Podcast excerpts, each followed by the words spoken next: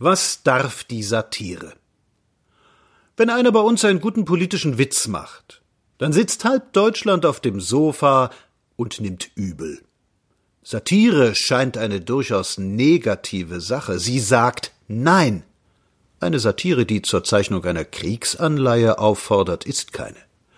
Die Satire beißt, lacht, pfeift und trommelt die große, bunte Landsknechtstrommel gegen alles, was stockt und träge ist.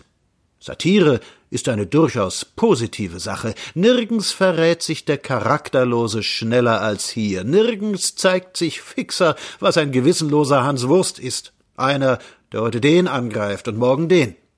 Der Satiriker ist ein gekränkter Idealist. Er will die Welt gut haben, sie ist schlecht, und nun rennt er gegen das Schlechte an. Die Satire eines charaktervollen Künstlers, der um des guten Willen kämpft, verdient also nicht diese bürgerliche Nichtachtung und das empörte Fauchen, mit dem hierzulande diese Kunst abgetan wird. Vor allem macht der Deutsche einen Fehler. Er verwechselt das Dargestellte mit dem Darstellenden. Wenn ich die Folgen der Trunksucht aufzeigen will, also dieses Laster bekämpfe, so kann ich das nicht mit frommen Bibelsprüchen, sondern ich werde es am wirksamsten durch die packende Darstellung eines Mannes tun, der hoffnungslos betrunken ist. Ich hebe den Vorhang auf, der schonend über die Fäulnis gebreitet war, und sage Seht. In Deutschland nennt man dergleichen Krassheit. Aber Trunksucht ist ein böses Ding, sie schädigt das Volk, und nur schonungslose Wahrheit kann da helfen. Und so ist das damals mit dem Weber-Elend gewesen und mit der Prostitution ist es noch heute so. Der Einfluss Krähwinkels hat die deutsche Satire in ihren so dürftigen Grenzen gehalten. Große Themen scheiden nahezu völlig aus.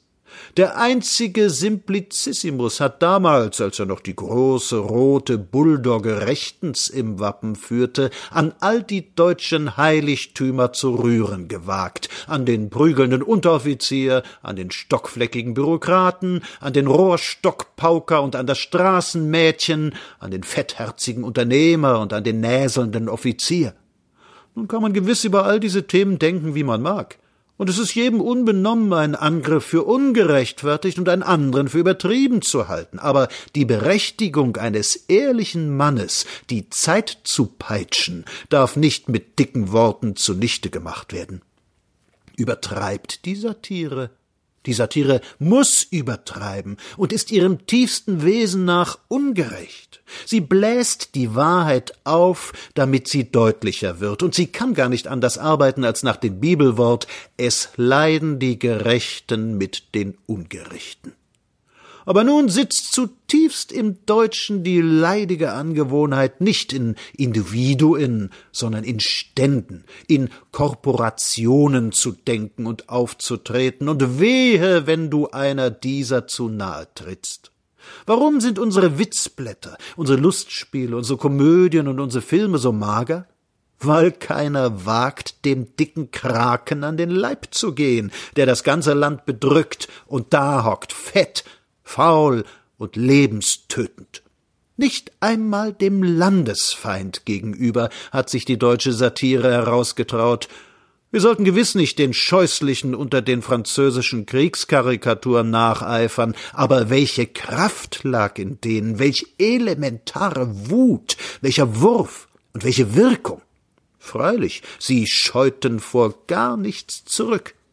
Daneben hingen unsere bescheidenen Rechentafeln über U-Boot-Zahlen, taten niemandem etwas zuleide und wurden von keinem Menschen gelesen. Wir sollten nicht so kleinlich sein.